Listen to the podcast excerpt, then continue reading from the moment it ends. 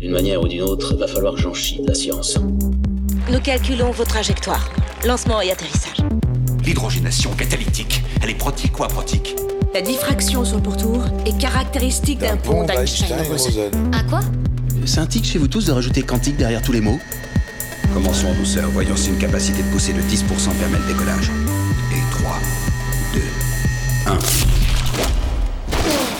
Chers auditeurs, bienvenue dans ce dernier épisode de la saison 3 de Science, Art et Curiosité, le podcast du Mumons.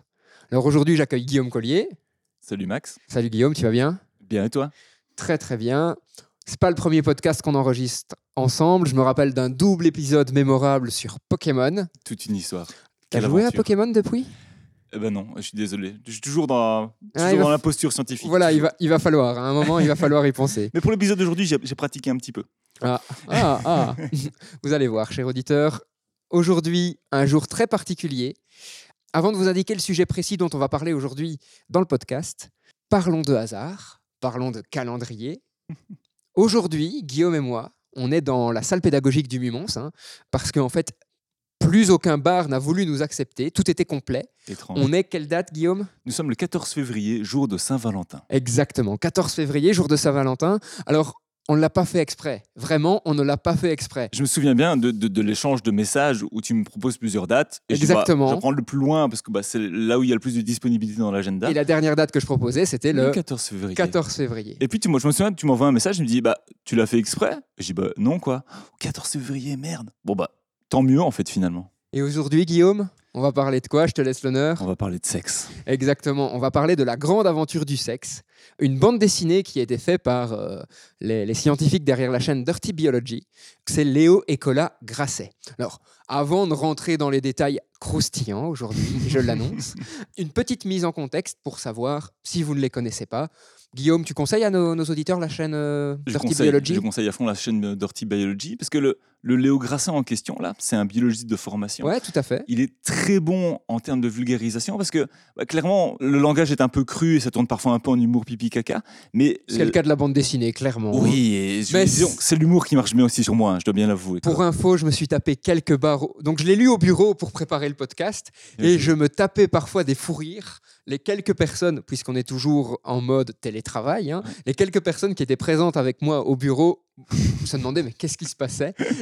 Donc, je leur expliquais un petit peu. euh, certains rigolaient beaucoup, d'autres disaient ouais.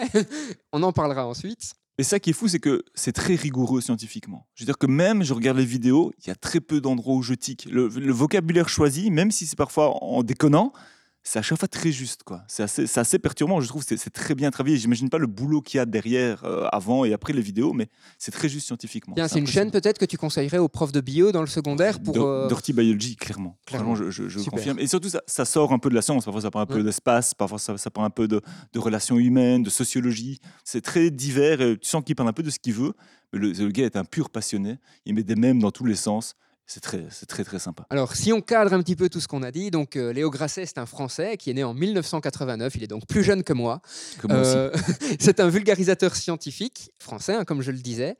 Il a une bonne formation en biologie, hein, quand même, tu l'as dit. Donc, il a fait une licence en biologie des organismes et écosystèmes. Puis, il a un master en biologie évolutive et il a un diplôme d'études supérieures universitaires qu'il a fait à Montréal et au Zimbabwe. Donc, on a vraiment quelqu'un qui gère quand même ce qu'il dit. C'est pas un gars qui s'est pointé et qui s'est dit je vais faire des vidéos sur la biologie. Il connaît son truc.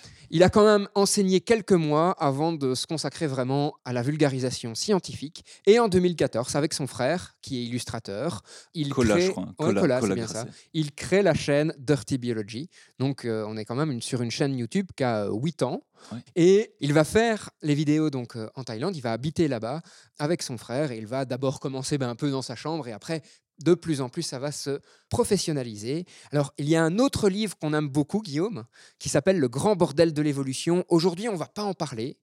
Mais par contre, on a déjà pris rendez-vous pour la prochaine saison et on pense même peut-être à un format récurrent, à un épisode chaque saison, tellement le livre est riche en concepts. Et euh, tu me disais, ben, un chapitre, c'est pratiquement un épisode de podcast. Je pense qu'à chaque fois, je pense pour chaque page du bouquin, et je pense qu'il y, a- il y a environ. 224 pages. Ouais, bah bah 224 256, épisodes. 256. 256, 256 épisodes, c'est parti. Allez, c'est parti. Bah, ça va, cher On peut- auditeur. On peut enchaîner. on est parti pour plus de 100 ans de, de podcast là. Merci Guillaume. Tu as pris un contrat à très très long terme.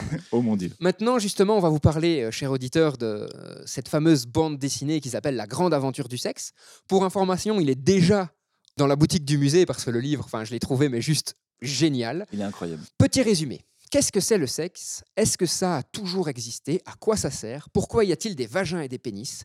La promesse de Dirty Biology, tu voulais pas savoir, mais maintenant c'est trop tard.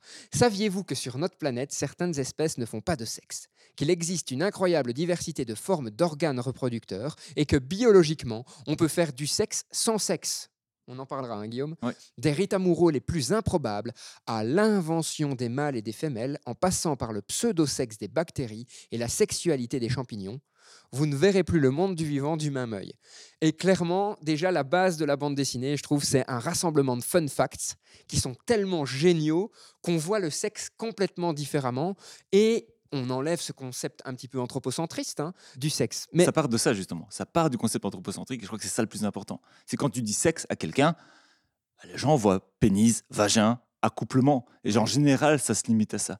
Mais en biologie, c'est tellement plus large que ça. C'est tellement plus large que ça. Mais au final, c'est la première question que je voudrais te poser sur, euh, sur cette bande dessinée euh, qui nous a beaucoup plu à tous les deux. Ouais.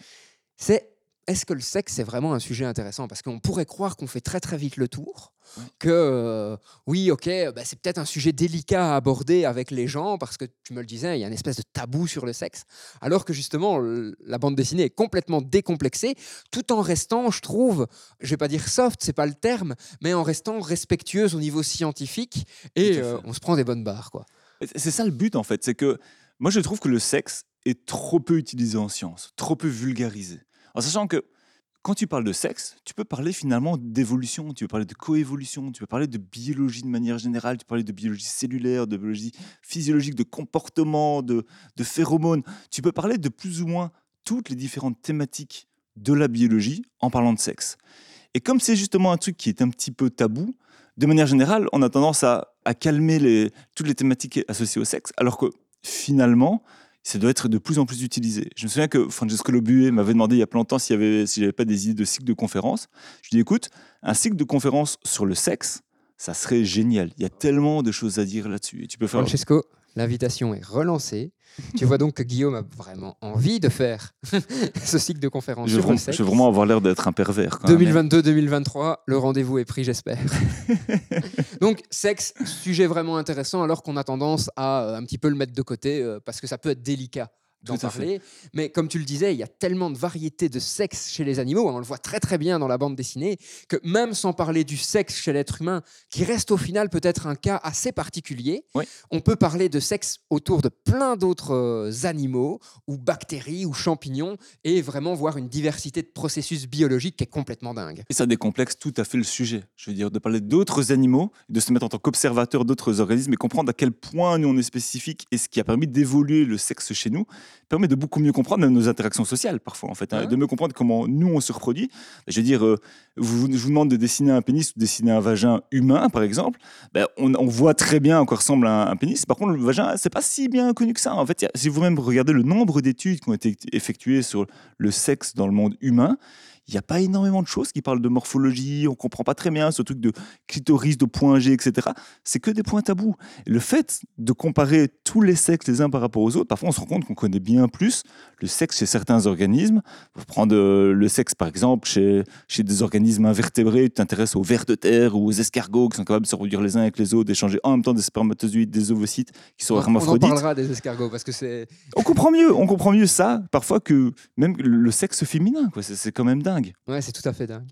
Alors, la bande dessinée commence assez vite à se poser une question basique, mais pourtant hyper intéressant. C'est quoi la définition du sexe? D'abord, ils se disent, ok, c'est peut-être lié aux organes génitaux, mais très vite, on met cela complètement de côté. Peut-être lié aux différents types d'individus pour faire des bébés? Bah, Pas nécessairement, hein, on le voit dans la bande dessinée. Et donc, comment, Guillaume, tu pourrais définir le sexe sur base de ce qu'est dit dans la bande dessinée et peut-être compléter cette définition si tu trouves que c'est utile Tout à fait. Alors, le sexe, c'est d'office, ça va être lié à la reproduction. Mais on peut faire des reproductions, encore une fois, sans sexe. On peut faire de la reproduction asexuée. Et donc, la reproduction sexuée, c'est une reproduction donc, qui implique de créer un nouvel individu qui va être différent au niveau génétique, qui ne va pas avoir la même information génétique en lui. C'est ça. Et donc le sexe vraiment s'appuie sur un espèce de mélange de matière, de matériaux génétiques. Et c'est ça le sexe au sens biologique du terme. Tout à fait. Alors- Donc, la majorité du temps, un échange d'ADN entre deux individus différents. Parfois mort, parfois vivant même. Exactement. On en parlera après.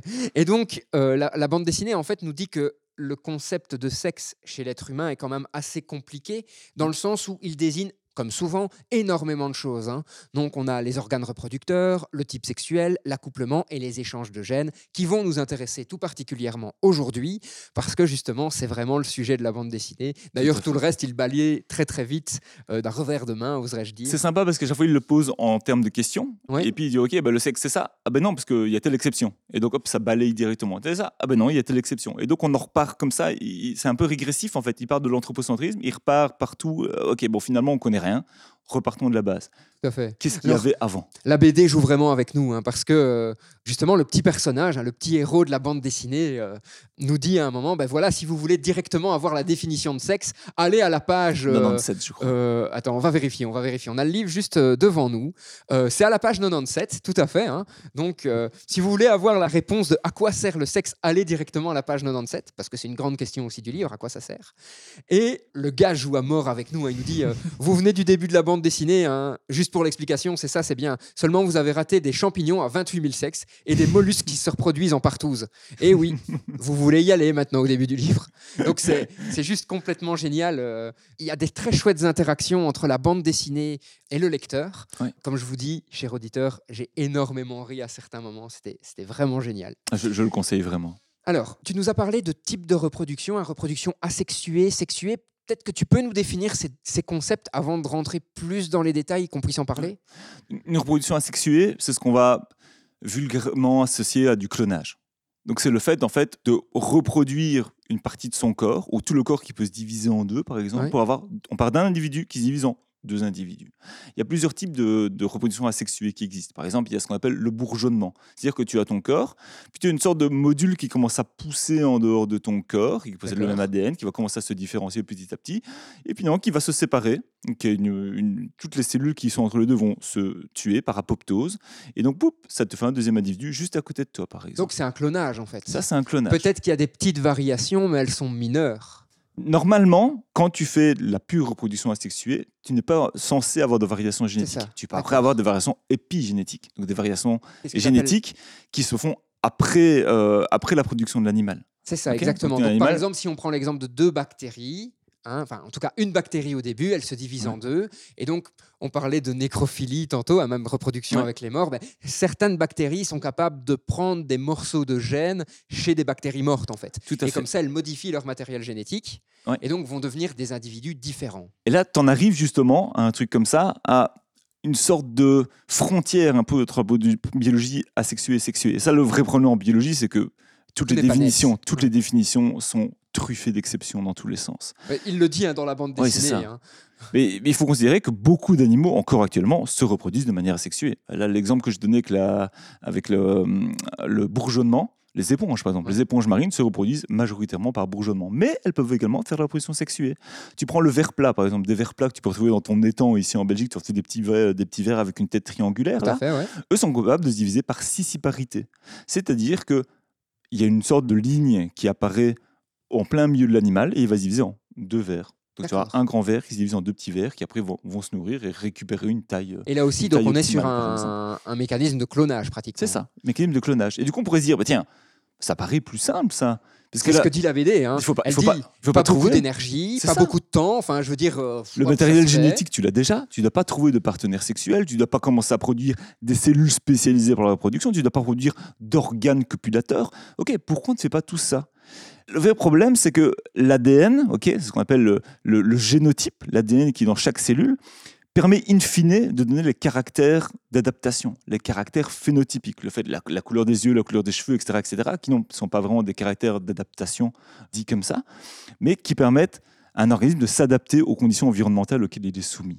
Et donc, en gros, imaginons que tu es une espèce qui se reproduise de manière asexuée, avec tous des petits clones partout. Donc, c'est une population avec 100 espèces euh, de- qui ont le même ADN, et qui est tout à fait adaptée aux conditions environnementales qui sont autour de lui dans son Par écosystème. exemple, Parfait. 15 degrés, température moyenne, Voilà, ça bouge variation 10, 20, on est bien C'est posé. ça. Et puis on arrive à tout d'un coup, 25 il y a une degrés. catastrophe. Bam. Catastrophe qui arrive, qui tombe d'un coup. Tous les animaux meurent. Pourquoi? Parce qu'ils ont, un- Ils, sont ils ont- tous faibles au même, au même ça. élément, comme ils ont même, le même ADN. Ils ont les mêmes défauts, en fait, les mêmes défauts génétiques, mais du coup aussi les mêmes défauts phénotypiques, les mêmes défauts de caractère, et donc une mauvaise adaptabilité, in fine. Mais en même temps, c'est un peu paradoxal parce qu'on pourrait se dire quand même que les bactéries sont les organismes vivants. On peut parler d'organismes vivants hein, pour les bactéries. tout Les fait, organismes vivants les plus présents sur notre planète, pratiquement. Tout à fait. Mais ça, c'est un truc qui fait que les bactéries peuvent faire du sexe, justement. Hein, Les bactéries sont capables de faire du sexe. Les, les bactéries sont capables de faire ce qu'on appelle de la conjugaison. Et tu as même des sortes de. ah, C'est pas vraiment des pénis, quoi, tu vois, mais c'est ce qu'on Tu nous appelle. parles un peu de la conjugaison des que- bactéries? Alors, la conjugaison, c'est quand tu as justement deux bactéries qui sont capables d'échanger de matériel génétique avec ce qu'on appelle un pilus ou pili. Et donc, tu as une sorte de petit tube, un morceau de membrane de bactérie. Donc, la bactérie, tu l'imagines plus avec la forme que tu veux, mais imaginons qu'elle soit un peu cubique ou en forme Ouais. de bâtonnet. Elle est capable d'émettre une partie de sa membrane qui va venir se prolonger vers l'extérieur pour rentrer dans une autre bactérie. Et là, il y a un échange d'ADN qui se fait directement. Donc toujours vois. pour maintenir Une cette sorte de diversité. pseudo-copulation, exactement. Mais donc au final, est-ce que c'est pas la réponse à la question? C'est le sexe au sens biologique du terme, et là donc pour assurer une certaine diversité chez les individus, pour augmenter l'adaptabilité des individus à Ça leur environnement. ça. Et d'ailleurs, on arrive à montrer que dans certaines zones qui sont plus stables au niveau écosystémique, on a parfois l'inverse. On a des organismes qui se reproduisaient de manière sexuée, qui redeviennent à un endroit plutôt asexué. Un type de reproduction plutôt asexué. Ça, c'est aussi Ah, ça, c'est un peu dingue. spécial. Tu parles de la parthénogenèse, par exemple. Tu Alors vois. définis parthénogenèse, parce que là, Parthénogenèse, c'est la capacité d'émettre un nouvel individu sans fécondation d'un autre organisme. C'est-à-dire que, imagine un ovocyte, donc tu as une femelle qui va émettre un ovocyte, donc a priori, c'est la reproduction sexuée, parce que bah, on a des cellules de la ça. lignée sexuelle. Les Ouais. ovocytes et les spermatozoïdes sont des cellules de la lignée germinale, lignée du sexe. d'accord. Donc tu produis des ovocytes, et cet ovocyte n'est jamais fécondé, mais va finalement comme donner un individu de la même espèce. Alors, Mais là, c'est pas du clonage alors? c'est pas du clonage, parce que tu as un réarrangement au sein des gamètes. Petit exemple. Tu prends des mâles, euh, des mâles et des femelles chez l'humain, disons. On Ouais. a 23 paires de chromosomes, 23 chromosomes du papa, 23 chromosomes de la maman. Ils sont dits homologues. Si tu prends un papa et une maman qui se reproduisent, bah, ça va donner un enfant qui va avoir 46 paires de chromosomes. Ce qui est Et pourtant, trop. normalement, une espèce est censée avoir le même nombre de chromosomes. La majorité des espèces, en tout cas, il y a toujours des exceptions évidemment. Et donc, ce que tu vas avoir, c'est qu'il y a une sorte de, de recombinaison des gènes. Il y a, on supprime une partie de l'ADN. En gros, on supprime la moitié du matériel Pour retomber à ce fameux 23. C'est ça, pour retomber à ce nouveau 23. Et puis les 23 du papa et du maman se remettent ensemble et ça refait 23 paires finalement. c'est ce qu'on appelle le crossing over. Et ce crossing over peut se faire ou peut ne pas se faire chez les organismes parthénogénétiques. En fait, il se fait tout le temps. Mais tu dis, ouais, mais si ça se fait, ça veut dire que le bébé, il va avoir la, la moitié, finalement, la génération suivante ne va avoir que la moitié du matériel génétique. En fait, souvent, ce qui se passe, c'est que l'ovocyte en question, il va soit se doubler avant de faire le crossing over, soit il va d'abord faire le crossing over et puis il va seulement se doubler après. C'est vraiment un truc tout à fait particulier. Quoi. Et donc, il remélange, en, pour simplifier pour l'auditeur, en fait, il remélange un petit peu les gènes en ça. respectant certaines règles pour pas mettre tout n'importe où, on va dire comme ça. Ouais, tout à fait. mais ce qui donne un individu qui est différent génétiquement du premier individu qui a créé le bébé. Ouais. Et là, encore une fois, on est un peu à la limite Tu as entre des exemples de- d'animaux qui font ça? Le lézard fouette-queue, par exemple. tu vois. D'accord. Le lézard fouette queue, attends, c'est- ou c'est le lézard à queue de fouet. Donc ça, je dois vérifier. C'est peut-être le lézard à queue de fouet qui est capable de faire de la parthénogénèse. Et en fait, tu as des populations de ces lézards où il n'y a que des femelles.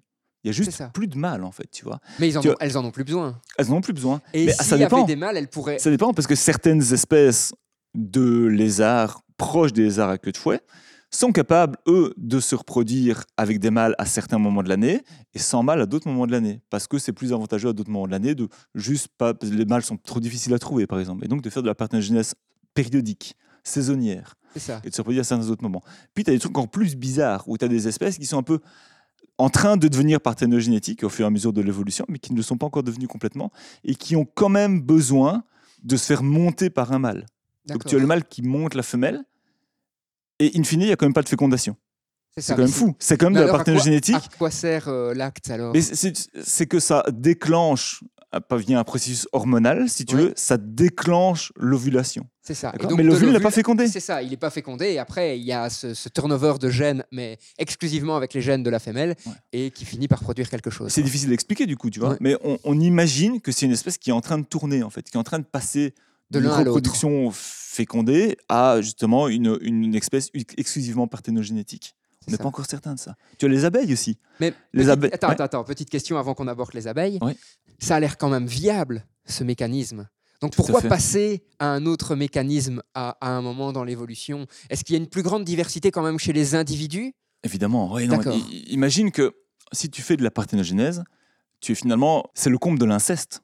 Ouais. Tu vois Tu vois ce que je veux dire Tu te fais un bébé atom, et donc tes tares génétiques, tu les amplifies évidemment. Quoi. Et donc, tu n'as pas vraiment la possibilité de complémenter ton ADN par un ADN qui serait moins délétère à un autre endroit, justement, qui te permettrait d'avoir un meilleur taux de survie. Ou qui permettrait de faire émerger une caractéristique aléatoirement qui n'existe pas encore. Et c'est pour ça justement que je te dis que la majorité des animaux qui font de la parthénogénèse exclusive sont des animaux qui vivent dans un endroit qui est très stable d'un point de vue écosystémique, d'un point de vue conditions. C'est des animaux, il faut plus ou moins tout le temps le même taux d'humidité, le même euh, ensoleillement, etc. etc. Oui, donc c'est des animaux qui aussi géographiquement sont vraiment réduits à un espace plutôt limité. Les arfouettes queue, par exemple, c'est zone aride.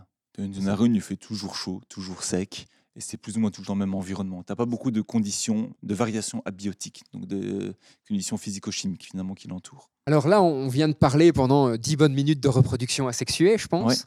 C'est assez dingue de se dire qu'en fait, ben voilà, toujours avec cet anthropocentrisme, quoi, il y a encore des organismes pluricellulaires, parce que là, on parle d'organismes pluricellulaires, qui utilisent des mécanismes comme ça, alors qu'on a toujours tendance à se dire, enfin dis-moi si je me trompe, mais que euh, au final, ben, cette division entre guillemets euh, pour répartir le matériel génétique, donc le clonage, c'est les bactéries et c'est tout, le reste est plus Ah non, évolué. non. quoi. Ah non, c'est mais bien. chez, c'est chez bien des lézards, il y a même encore du clonage, non? Alors, Plus du tout. Laisse-moi réfléchir. Parce qu'il me semble que dans le Euh, livre, il parle de clonage par rapport aux lézards, mais tu m'avais dit justement que peut-être qu'on a tendance souvent à dire que parthénogénèse, c'est du clonage, alors qu'en fait, c'est pas le cas. C'est ça, c'est ça le souci, c'est que souvent on confond les deux. Parce que pour faire du clonage, il faut pas qu'il y ait de changement génétique. C'est ça, le turnover ne doit pas absolument le. ADN, c'est Ouais. ça. Et donc normalement, quand tu parles de clonage, tu n'es même pas obligé de prendre une cellule de la voie sexuelle en fait. Tu prends une ça. cellule de muscle que tu viens dédifférencier, tu la mets euh, à côté, ça devient un individu. Ok, clonage, pur clonage, exactement le même ADN, quoi, tu vois. D'accord. Si tu prends une cellule à lignée germinale, normalement, c'est lié à la reproduction sexuée. Tu vois. Alors après, Ouais. tout se joue dans les définitions, évidemment. Quoi. Bien entendu. Mais si c'est lié à un spermatozoïde ou un ovocyte, c'est considéré comme la reproduction sexuelle, même si tu n'as pas de fécondation.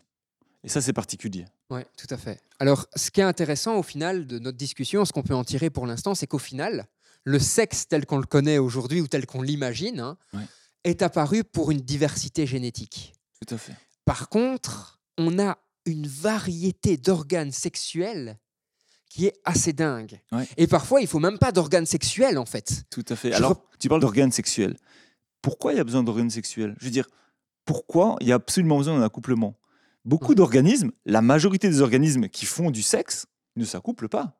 Ils font ce qu'on appelle de la fécondation externe. C'est-à-dire que les mâles vont émettre leurs spermatozoïdes, les femelles vont émettre leurs ovocytes, et ça se rencontre au petit bonheur la chance dans l'environnement. Ça, entre guillemets, c'est historique. C'est aussi lié au fait qu'on vient a priori d'un milieu aquatique initialement et que donc c'était assez facile de faire ce que tu viens d'expliquer, hein, de répartir les spermatozoïdes et les ovules un peu partout et voyons ce qui se passe. quoi. Il y, a- il y a pas mal d'hypothèses qui pensent que euh, l'avènement de l'accouplement est aussi lié à l'émergence des tétrapodes terrestres. C'est ça, c'est ce qu'il explique dans la bande dessinée. Tétrapodes qui arrivent sur place, c'est OK, une fois que tu es terrestre, bah, Ah, si tu commences à tout lâcher dans la nature, Voilà. de un, ça sèche, Ça parce que le milieu n'est pas à queue, et ça, de deux, bah, ça se déplace pas réellement. ça. Tandis que dans l'eau, c'est emporté par le courant. Mais, mais ce qui est fou, c'est que même dans l'eau, c'est pas si simple que ça. Ok, c'est facile, tu émets des spermatozoïdes dans l'eau, tu émets des ovocytes dans l'eau, et ça se rencontre au petit bonheur la chance. N'empêche qu'il faut synchroniser tout ça. Imagine que tu as des organismes qui peuvent se reproduire soit mensuellement, comme certaines espèces de coraux par exemple, soit une fois par an. Je prends l'exemple des concombres de mer, exemple Ah, tout à fait inopportun évidemment. On finit toujours par arriver, permettez-moi l'expression, à ces putains de concombres de mer. Alors figure-toi que certaines espèces de concombres de mer, quand j'étais en postdoc au Canada, à Terre-Neuve et Labrador, on pouvait dire très précisément à quel jour les concombres allaient pondre. Alors, tu vois un concombre de mer, le truc est un peu à mort, vous Un bouge concombre pas de mer, dans c'est l'eau. un animal, on est C'est d'accord. un animal. On le redit à fait. peut-être parce que Tout à fait. pour notre auditeur, enfin pour nos auditeurs, c'est important. Ça porte le nom d'un légume, mais ce n'est pas un légume. C'est donc d'accord. un animal du groupe des échinodermes, comme les étoiles de mer, les oursins, les zoophures, les crinoïdes. Voilà, je sais Parfait, super, les cinq merci. classes. Les concombres de mer, donc qui ressemblent finalement à des gros concombres visqueux qui bougent tout doucement, ne se reproduisent qu'une seule fois par an, cette espèce-là en tout cas. Ouais. Et ils peuvent dire très clairement, ça va arriver ce jour-là, parce que ça dépend de telle pleine lune euh, ou telle nouvelle lune à tel moment de Ouais, l'année. Et donc on sait lune, que le- la nouvelle lune du mois de mars, boum, ça Comment va être directement la lune, le, le détection de la luminosité. et en fait, Ah, on par sait que les concombres de mer peuvent détecter la luminosité. On a d'ailleurs un mémorand dans notre laboratoire pour l'instant qui s'intéresse à comment les concombres de mer détectent la lumière. Mais c'est une autre histoire. Mais il n'y a pas que ça. Tu as aussi de la, souvent tout ce qui est reconnaissant dans le monde animal, c'est multimodal. Et donc tu peux je veux avoir. terminer ce Ouais. concombre de mer. Bien sûr. que- mais en termes d'évolution, une reproduction par an, enfin, je veux dire, euh, c'est une voie de garage pratiquement, non?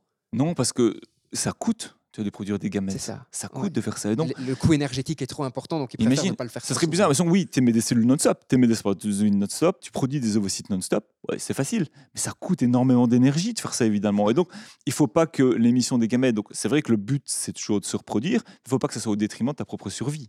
C'est ça. C'est ça le truc. Et donc, tu dois accumuler assez d'énergie et assez de nutriments que pour pouvoir produire des gonades qui sont matures. Qu'est-ce que tu Et puis des des gamètes. Les gonades, c'est ovaires, testicules en gros, dans le truc où on parle de mâle-femelle. hein.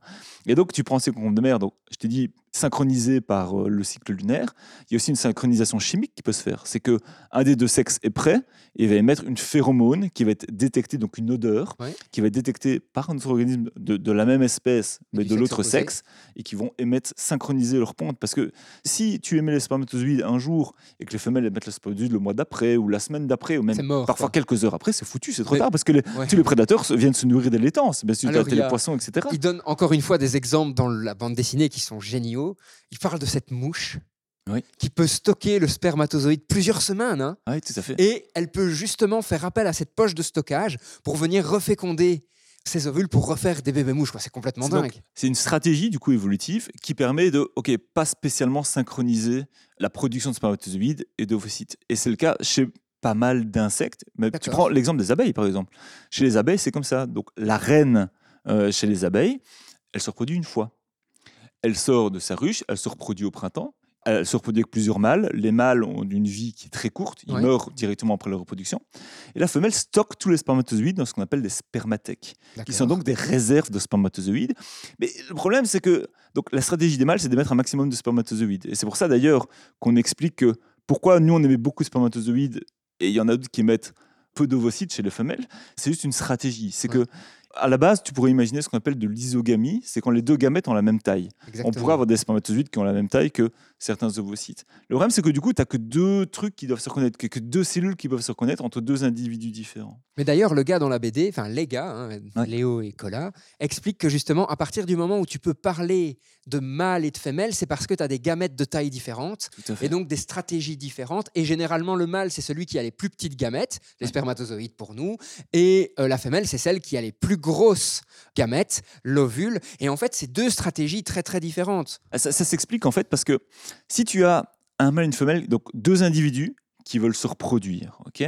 S'ils émêlent qu'une cellule tous les deux, bah, il y a quand même peu de chances que la cellule puisse se rencontrer l'une et l'autre. Il y a ça. beaucoup de chances qu'elles se, qu'elles se manquent finalement. Alors que si tu fais plein de petites cellules, tu as beaucoup plus de chances que ça se rencontre. Mais après, tu pourrais dire, oui, mais pourquoi les femelles ne font pas plein de petits ovocytes? Parce Mais faut tu as besoin-. Ça, tu as besoin d'un matériel cellulaire pour pouvoir sauvegarder et faire perdurer l'embryon. L'embryon, après, il a besoin de matière nutritive, il a besoin d'énormément de choses pour pouvoir se développer par la suite. Quoi. Et donc, le spermatozoïde, il est réduit vraiment au, au transport génétique. C'est juste ça, en fait. hein. Et donc, les mâles gagnent clairement dans cette compétition. C'est le coût énergétique qui est dû au mâle est beaucoup plus faible que celui qui- de, de la femelle. Et même parfois dans la bande dessinée, ils expliquent aussi ben, que le corps de la femelle donc, va devoir aussi subir des modifications. Par Mm. exemple, chez certaines espèces, la femelle est beaucoup plus massive. Chez, que- chez la majorité des espèces, figure-toi. La majorité des espèces animales, la femelle est plus grosse que le mâle. Ah, parfois, c'est complètement fou. Si tu prends par exemple, chez beaucoup d'araignées, tu compares le mâle par rapport à la femelle, le mâle, il doit souvent trouver des stratégies d'offrande pour pas se rebouffer, par exemple, par l'araignée, tu vois. Tu as d'autres espèces, comme certaines espèces marines, et il explique à moi une espèce de ver tout à fait particulier, euh, qu'on appelle le ver Ocedax, qui profite de baleines mortes, qui tombent dans le fond ça. des océans et qui forment de véritables Et oasis. il mange Imagine- les os, hein, en fait, de ce Ouais, que je c'est me ça. souviens. ouais. Il mange des os et en fait, il vient forer, il produit un acide pour perforer euh, la matière d'os de la baleine, si tu veux, et récupérer la moelle qui est au centre. Et ça. il se récupère comme ça la matière lipidique qui est au centre des os. Et en fait, tous ces vers-là sont des femelles, ceux que tu vois en tout cas. Parce que les mâles sont tout petits et sont attachés directement dessus. Et en fait, c'est quand la femelle veut mettre ses ovocytes, les mâles vont mettre leurs spermatozoïdes. Ça forme des petites larves. Ces larves nagent dans l'eau jusqu'à trouver une prochaine Baleine. oasis de baleine morte, Tout à fait. se forcer, et puis c'est comme ça. C'est complètement dingue. Et donc hein. là, c'est vraiment les extrêmes des petits mâles et des grands femelles. Ah, t'as aussi un poisson incroyable comme ça qui vit dans les abysses, qui est capable de mettre de, de la lumière, tous les poissons lanternes avec Ouais. euh, la, la petite loupiote là. Ben, certains de ces poissons, le mâle est tout petit par rapport à la femelle. Et le mâle, en fait, vient mordre la femelle à un moment. Il fusionne en partie avec la femelle. C'est-à-dire que les tissus s'associent les uns aux autres. Et puis, en fait, les vaisseaux sanguins viennent s'associer les uns aux autres. Ce qui ça. permet, en fait, à la femelle, quand elle est prête, d'envoyer des phéromones directement dans le sang et ça communique via les deux vaisseaux sanguins du Ouais. mâle et de la femelle. Et du coup, le mâle sait que la femelle est prête, synchronisée, et va produire ses spermatozoïdes à ce moment-là. Et donc, c'est la fécondation externe, il n'y a pas d'accouplement, mais ils sont vraiment accolés les uns aux autres, donc ça Et ils se maximise décollent les plus chances. jamais, dans ce que je me Ils souviens. décollent hein. plus. Ils Donc, décollent plus. Le, le mâle, couple, euh, Oui, et le- d'autres mâles peuvent le venir mâle après disparaît, disparaît Ah, tout simplement. Il, il est tu peux avoir absorbé, en fait. c'est ça, il est absorbé. Et tu peux avoir une femelle qui est attachée par plusieurs mâles, auquel cas tu vas avoir ce qu'on appelle la compétition spermatique. Tu as plusieurs spermatozoïdes de plusieurs mâles qui peuvent venir féconder l'ovocyte. Alors là, après, ça va être évidemment une compétition. Quoi. Et Ouais. Donc certains ovocytes, comme c'est une fécondation externe, il y a plein d'ovocytes qui sont produits en même temps, plein de spermatozoïdes, et certains, tu vas avoir du coup une multiparentalité dans les bébés qui vont paraître. quoi. Excellent. Et cette compétition spermatique, elle explique plein de choses aussi. Elle explique plein de stratégies sexuelles qu'on a chez les organismes qui font du véritable accouplement, où euh, tu as donc un pénis qui rentre dans un vagin. Tu as plein de formes de pénis différents, plein de formes euh, de vagins différents, mais même plein de formes de gamètes différents. La forme des spermatozoïdes n'est pas tout le temps celle qu'on imagine. Nous, on a un spermatozoïde avec un petit flagelle qui permet de, bou- de bouger. Tu as des spermatozoïdes qui n'ont pas de flagelle, par exemple, qui ressemblent plus à des ovocytes. Et là, on en est sur euh, des stratégies de certains organismes qui vont plutôt utiliser moins de cellules, mais en imaginant que le mâle a autant de compétences énergétiques que la femelle. Si tu veux, c'est un peu plus du du 50-50. Ouais. Chacun met 50% de son énergie dans, dans la génération suivante. Alors que si tu prends des hamsters, par exemple des rongeurs, les rongeurs sont connus quand même pour avoir un, un certain taux d'accouplement. en Tout à fait. et du coup, comment fait la femelle pour choisir? Parce que oui, c'est souvent la femelle qui choisit. Puisque quand tu penses à la contribution parentale d'un mâle, ce n'est jamais qu'une éjaculation finalement. Tout à fait. Et du coup, la femelle, elle, elle doit produire un ovocyte qui est plus gros. Donc déjà, ça lui coûte plus d'énergie de produire l'ovocyte. Mais en plus de ça, l'ovocyte vient s'implémenter pour les organismes vivipares où la femelle, du coup, va directement avoir un, un juvénile qui sort euh, de son vagin. Tu as dit euh, directement euh, L'organisme qui se développe. qui dans se développe dans l'utérus. Ouais. Et du coup, c'est un hémiparasite. Hein. Quand tu penses à un bébé, c'est un t'appelles hémiparasite? hémiparasite Ça veut un dire que la moitié de l'ADN seulement du bébé, de l'embryon, Correspondant à celui de la mère. à la maman. Et donc, typiquement, les femmes enceintes ont un système immunitaire qui est diminué pour éviter de rejeter, comme si tu rejetais une greffe, si tu veux, Tout pour à fait. éviter de rejeter le- l'embryon. quoi. Alors, ce que font du coup les rongeurs pour que les femelles puissent choisir, c'est donc pour, pour ça que c'est les femelles qui choisissent le plus souvent le mâle, puisque bah, finalement, c'est elles qui ont le plus gros coup parental. Donc, elles peuvent au moins choisir le mâle avec lequel elles vont se reproduire pour maximiser les chances de survie de l'embryon suivant, ok, C'est de- ça. du, du futur Ouais. bébé, si tu veux. Donc, ça se fait euh, par rapport à beaucoup de rites. Tu as beaucoup des rites de, de combat, par exemple, Ouais. tu regardes chez, chez les bouquetins, si tu regardes chez beaucoup d'organismes euh, qui ont des, des harems, chez le cerf, par exemple, tu as des combats entre mâles, et puis ben, la femelle choisit le mâle qui s'est le mieux battu, finalement. Tu as aussi des, des animaux chez lesquels la femelle n'a pas le choix, malheureusement. Et les rongeurs, c'est souvent le cas. Tu as le mâle qui arrive, clac, clac, clac, et puis il repart, puis c'est un autre qui arrive, clac, clac, et c'est parti. Et là, les femelles, parfois, peuvent choisir, peuvent avoir des sortes de, de vagins un peu bizarres, avec une sorte de voie de garage. Tu as ça beaucoup chez les canards, Ouais. exemple, chez certaines espèces de canards, où tu as.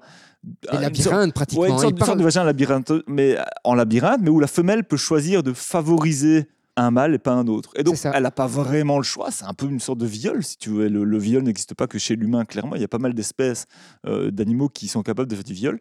Mais la femelle, finalement, elle choisit le mâle avec lequel elle veut se reproduire et elle va, elle va favoriser les spermatozoïdes de ce mâle-là. Il y a même certaines espèces chez qui les femelles peuvent carrément fermer leur vagin. Ouais, Euh, et donc, bouchon. avec un bouchon, et le, le mâle a beau faire ce qu'il veut, il n'y a rien qui passera. quoi. Tu as aussi des espèces pour lesquelles le mâle est capable de laisser son pénis à l'intérieur. Comme ça, il est certain qu'il n'y a que lui. Ouais. C'est un canard qui est capable de faire ça, en fait. Tu vois, et qui vient.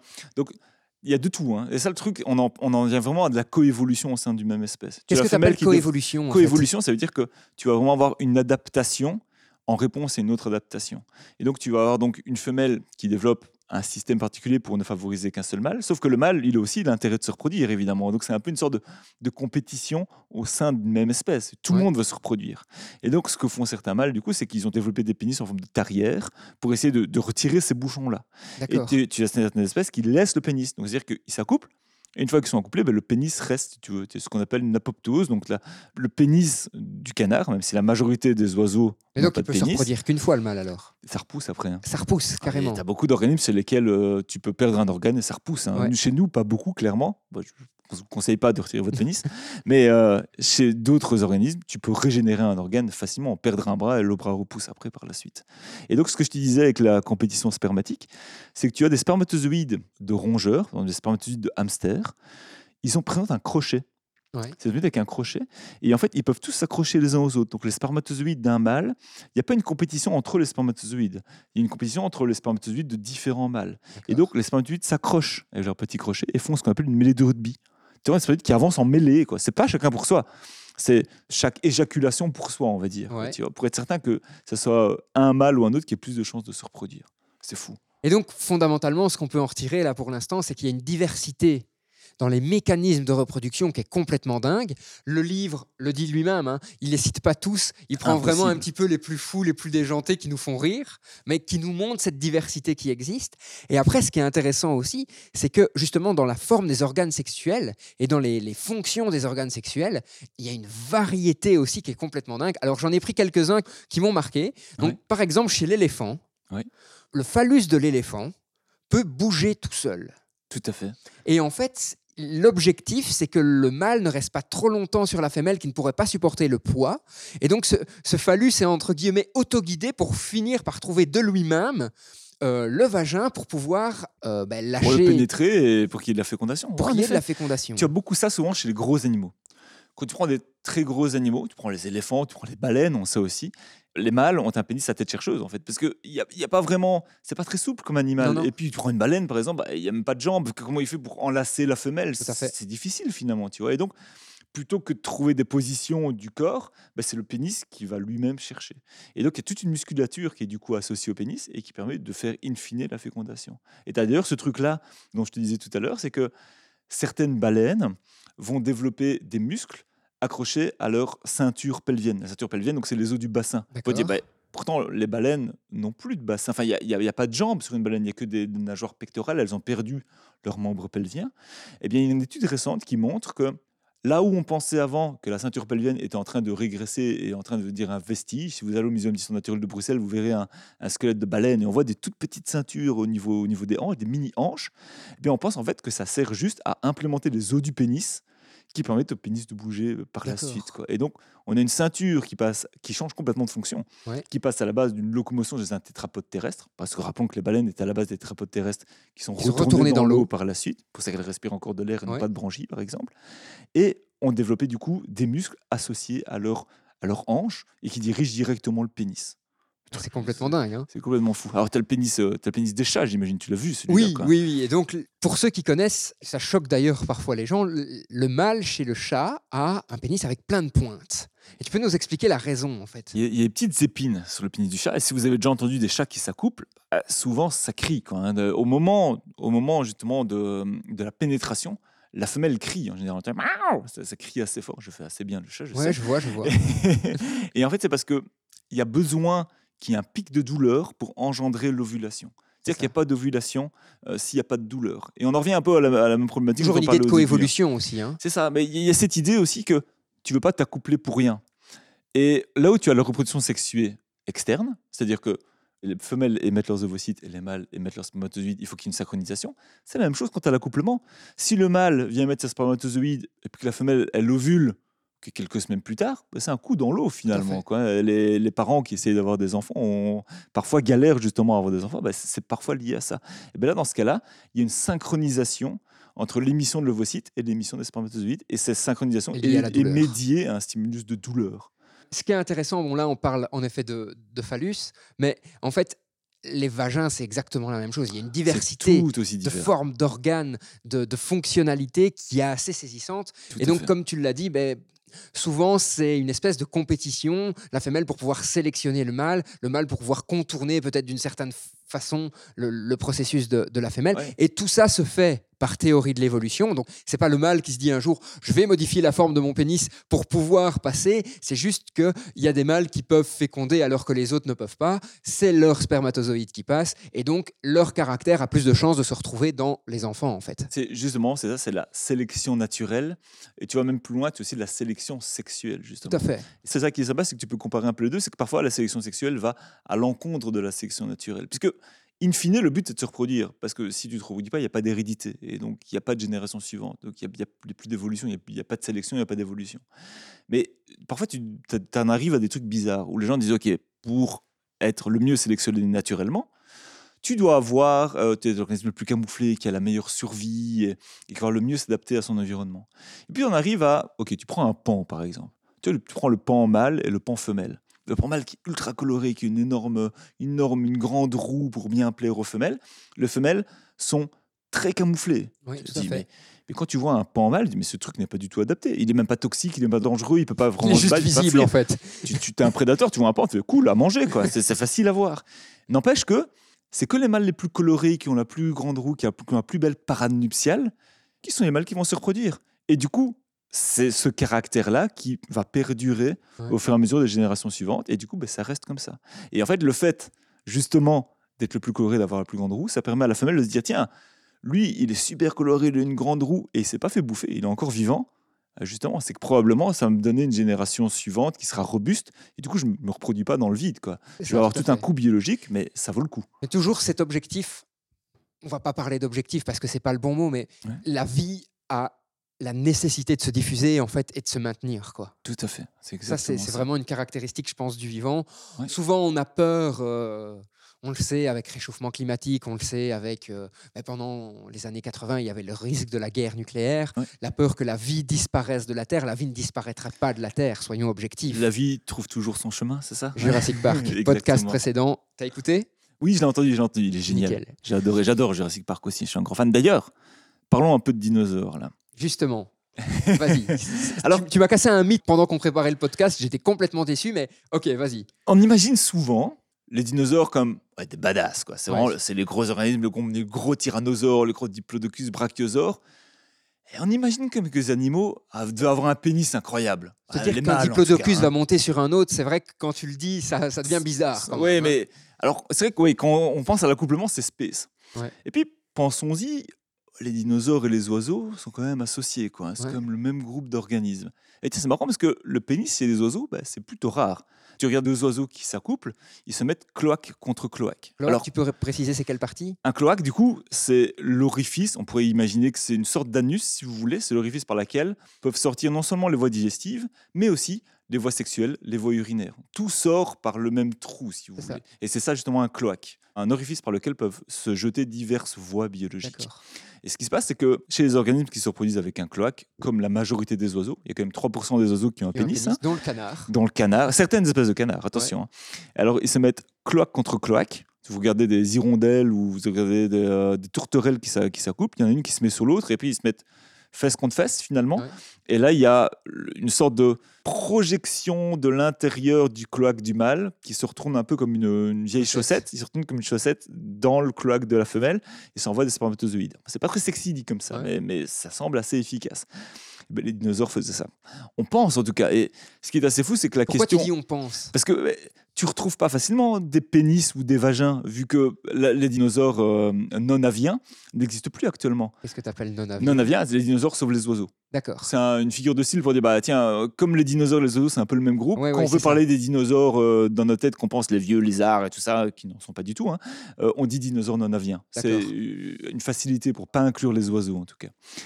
Bien, il n'y a pas de fossiles de pénis ou de vagin, mais en même temps, c'est des organes mous, donc euh, on ne peut pas vraiment savoir ça.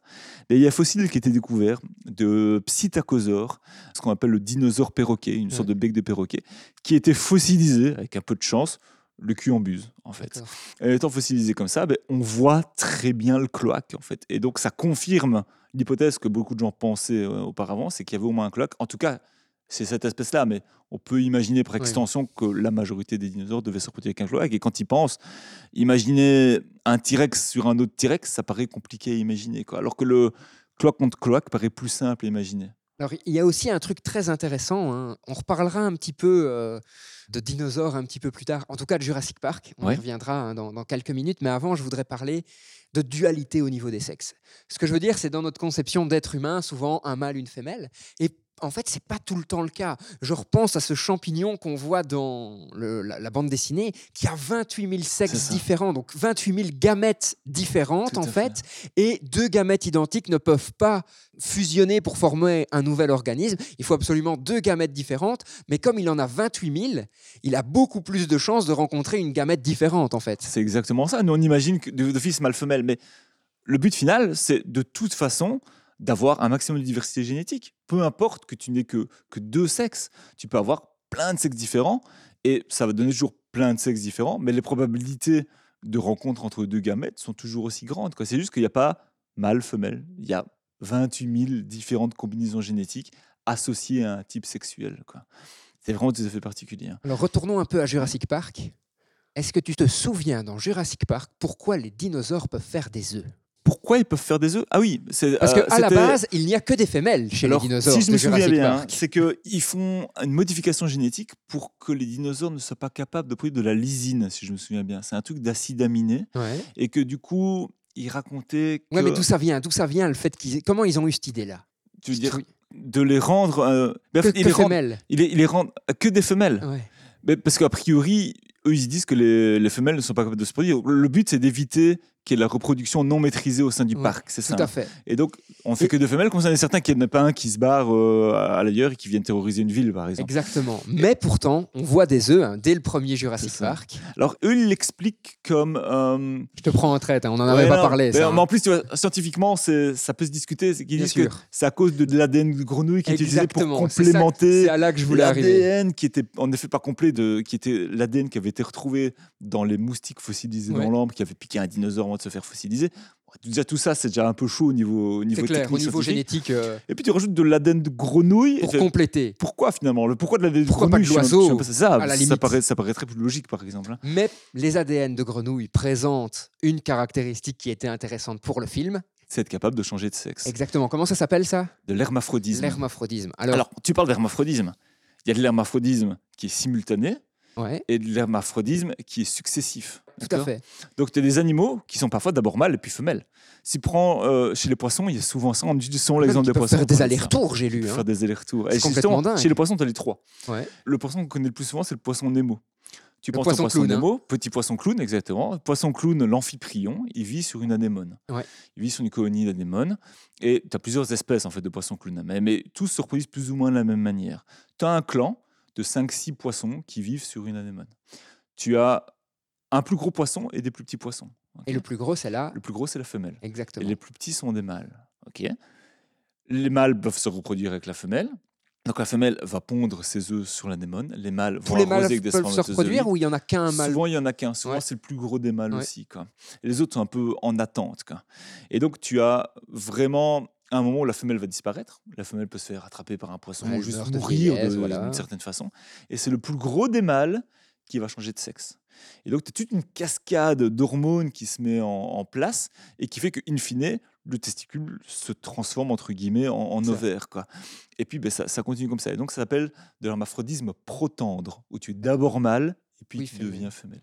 Et l'exemple inverse existe, c'est ce que tu appelles de l'hermaphrodisme protogyne. Ouais. Et puis, en arrivé plus loin, tu as en effet des espèces qui sont capables de passer de l'un à l'autre, qui sont capables d'être d'abord mâle puis femelle, puis En finalement fonction qui de la population, en quelque En fonction de la sorte. hein. population, c'est l'adaptation en fonction de la population. en Alors, effet. un autre exemple que j'ai trouvé assez intéressant, c'est ces espèces de petits mollusques, hein, je pense, qui se mettent au fond de l'océan. Ah, les crépidules. Ouais, et qui se mettent les uns sur les autres. Et en fait, c'est le mâle tout en dessous qui s'accouple avec la femelle pour produire des larves.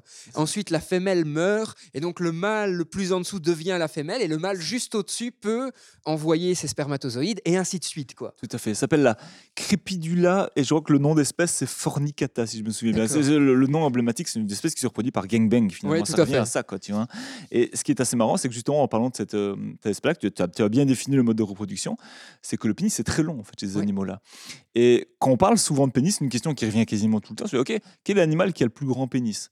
Mais il faut qu'on prenne le pénis proportionnellement à la taille évidemment. Ben, c'est chez les balanes.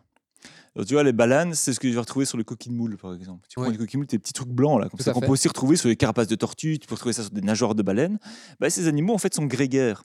Et donc, il n'y a pas de fécondation externe, c'est une fécondation que appelles interne. euh, défini Gré- grégaire? Grégaire, ça veut dire qu'ils vont vivre en groupe. D'accord. Donc, ce qui se passe, c'est que ta larve balane, elle ne ressemble pas du tout à l'adulte, elle va se métamorphoser, elle nage. Ok, elle nage dans l'eau. Elle fait Ah, cool, ici, ça sent, euh, ça sent les d'autres balanes. Là. Il y a des adultes euh, avec qui je vais me plaire.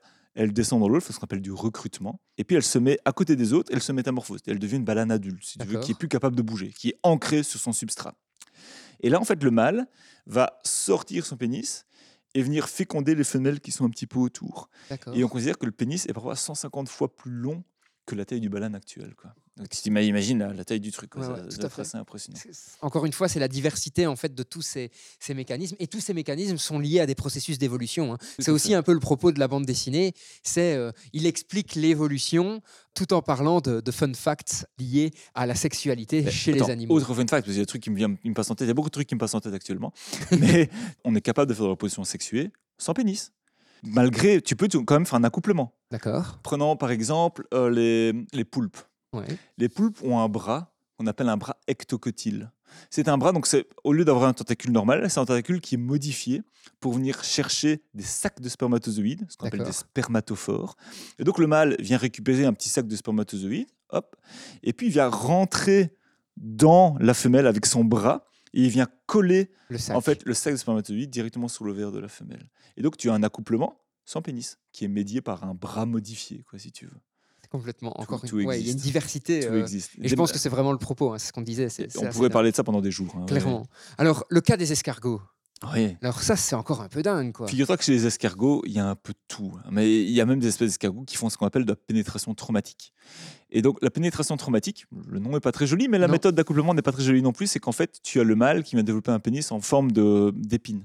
D'accord. Parce qu'il n'y a pas directement de pénis-vagin, si tu veux. Et donc, bah, ça vient Il vient transpercer. injecter, quoi. Il vient injecter les spermatozoïdes dans la femelle. Tu as ça chez les tiques. Les tiques se reproduisent comme ça aussi. Le mâle monte sur la femelle tiques. et pénètre au hasard. et D'ailleurs, en termes d'évolution, je me demande encore à quoi ça sert, mais voilà. Ça, ça fonctionne bien, ça fonctionne bien. C'est quand même une- un animal qui résiste bien, Ouais, qui est bien fait. adapté à son milieu et à son type de parasitisme. Est-ce que tu vois chez les escargots, tu peux retrouver ça aussi un peu à l'instar chez les vers de terre, en fait? C'est que tu as des animaux qui font des échanges de spermatozoïdes, qui sont hermaphrodites. Mais c'est plus simple d'échanger des spermatozoïdes parce que tu en aimais beaucoup, évidemment. quoi. Ouais. Donc il y a un échange de spermatozoïdes de l'un à l'autre, et puis bah, du coup, tu as une fécondation croisée. Quoi. Et à l'inverse, il y a un exemple qui existe d'autofécondation. Quand tu prends le ver solitaire, le ver solitaire, qui est un parasite intestinal, est par définition un organisme qui est tout seul. Il est le ver solitaire, le ténia. ok? Et bien lui est capable de s'autoféconder. Donc c'est-à-dire que c'est un ver qui est segmenté en plein de petites parties, si tu veux. Et en fait, au fur et à mesure de sa vie, lui, il accroche à ton tube digestif, il mange ce que tu manges, Ouais. ok, tranquillou. C'est pour ça que les gens qui ont des vers solitaires maigrissent rapidement. Et en fait, ces petites parties vont se séparer au fur et à mesure du temps. Et partir bah, dans les fesses Ouais. pour pouvoir euh, parasiter d'autres organismes, d'autres mammifères. Et ce qui se passe, c'est que le ver, il est d'abord mâle et puis femelle, d'accord? Il est protendre pour un même organisme. Donc ça veut dire que les, petits segments, juste en sortant de la partie principale de l'animal, sont d'abord mâles et puis deviennent femelles. Et ce qui se passe, c'est que il se replie sur lui-même et il met en parallèle des segments mâles et des segments femelles qui vont s'auto-féconder. Donc, une autofécondation Pourquoi ce mécanisme-là alors qui pourrait faire la parthéogénèse au final? Bien. Il y a une diversité chez le mâle et la femelle au niveau génétique? Bah, en fait, ici, il n'y a pas de mâle femelle. Si tu veux, c'est. Ouais, c'est lui-même qui se. Mais sont- il y a quand même un Ils sont processus de- hermaphrodites. Le truc Ouais, est hermaphrodite. ça, est Alors qu'à l'inverse, c'est gonochorique, tu Ouais. vois. Mais ici, donc, il n'y a juste pas de mâle femelle. Les- tous les animaux sont mâles et femelles en même temps, tu vois. Ouais. Si tu arrives quand même à garder un matériel génétique mâle, un matériel génétique femelle, mais enfin, euh, ici, oui, je dis des bêtises parce que c'est pas exactement comme ça que ça fonctionne. Tu as un même matériel génétique, mais le fait d'avoir une fécondation te permet quand même de faire du crossing over et de, Ça, de, un- de- un crossing over un peu. ça permet de remanier, ça Ouais, permet de, c'est re- ça. de remanier, euh, de remanier le stock de, de gènes et donc de, in fine, d'augmenter la diversité génétique. Alors chez l'escargot, ce qui était aussi intéressant, je trouvais, c'est euh, comme ils peuvent être mâle femelle en même temps entre guillemets. Eh bien, en fait, ils peuvent échanger du matériel dans les deux sens. Tout Donc, fait. Le mâle va donner du matériel à l'autre escargot, mais l'autre escargot va aussi lui donner du matériel mâle, et donc ils sont tous les deux fécondés en fait. Ah oui, ça- ça- c'est du win-win. C'est vraiment du win-win. Et dans ce cas, tu même pas de.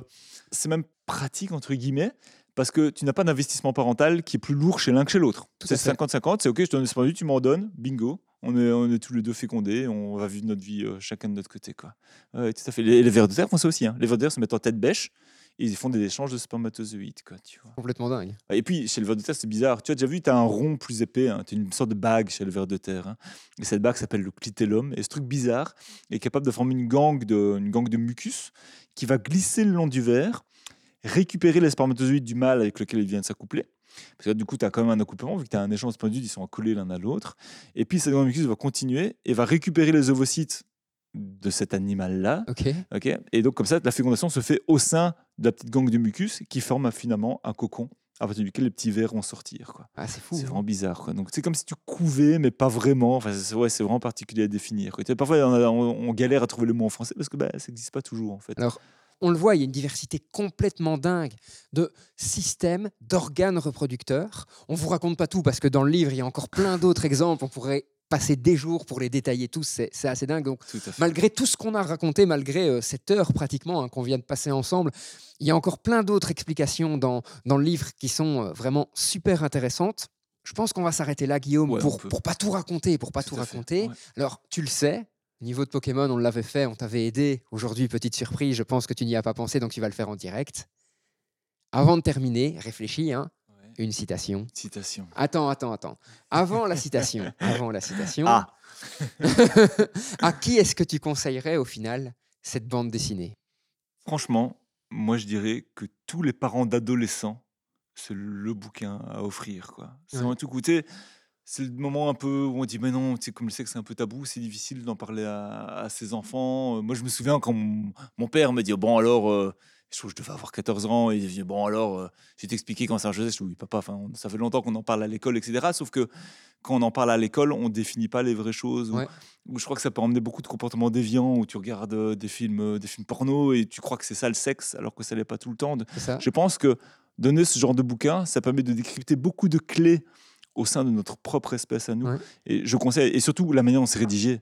Oui, c'est- fait voilà. pour des ados, je veux dire. Tu On l'a dit clairement, enfin, je pense que c'est ton cas aussi. Ouais. Moi, je me suis pris quelques barres en le lisant. On a un peu de Jones dans notre tête, on Ouais, est un peu fou, quoi, tu vois. on est un peu le public cible finalement, tu vois. Mais euh, ça fonctionne super bien, je pense, pour des adolescents, pour les initier au sexe finalement de manière saine, tu vois. Ouais.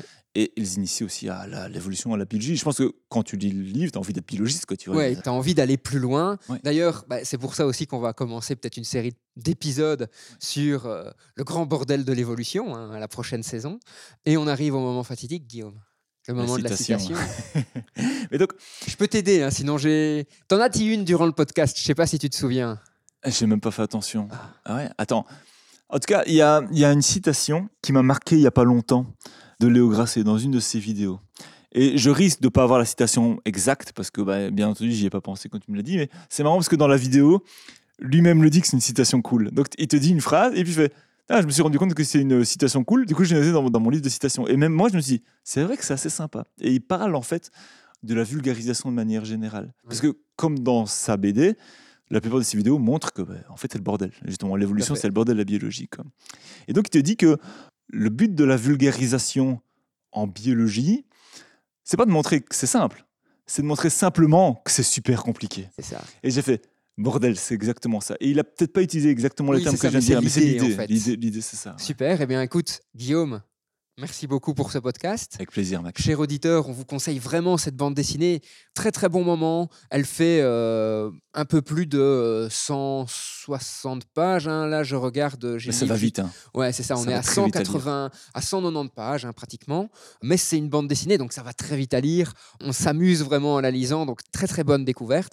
Comme je le disais aussi, cher auditeur, elle est dans la boutique du musée, donc pas besoin de chercher ailleurs. si vous voulez venir au musée, c'est l'occasion d'acheter ce très chouette bouquin. Guillaume, pour ce dernier épisode, eh bien, merci beaucoup d'y avoir participé. Merci à toi, c'était un honneur. Parler de sexe comme ça le jour de la Saint-Valentin, c'est un, Juste c'est génial, un hein. superbe cadeau. J'aurais dû t'amener un petit cadeau là. comme Et ça, en mais- plus, complètement surpris. C'était parfait. absolument pas voulu. J'insiste vraiment. On pourrait croire que, mais c'était le hasard. On se retrouve déjà pour la saison 4 pour ce nouveau projet que je suis très content de lancer avec toi. Je pense qu'on va avoir des très très longues et des très très bonnes discussions. Cher auditeur, surtout si tu connais le bouquin, n'hésite pas aussi à nous dire peut-être des questions que tu te poses. Ça pourrait être super intéressant. Et sur ce, eh bien, je vous dis une bonne journée et à dans quelques mois pour la prochaine saison de Science, Art et Curiosité. À tout bientôt.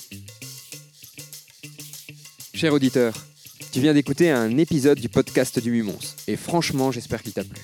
D'ailleurs, si en passant, tu veux me faire un retour ou si tu as des idées d'amélioration, contacte-moi, les infos arrivent tout de suite. Et si tu as passé un bon moment en ma compagnie, deviens notre ambassadeur et fais découvrir ce podcast autour de toi.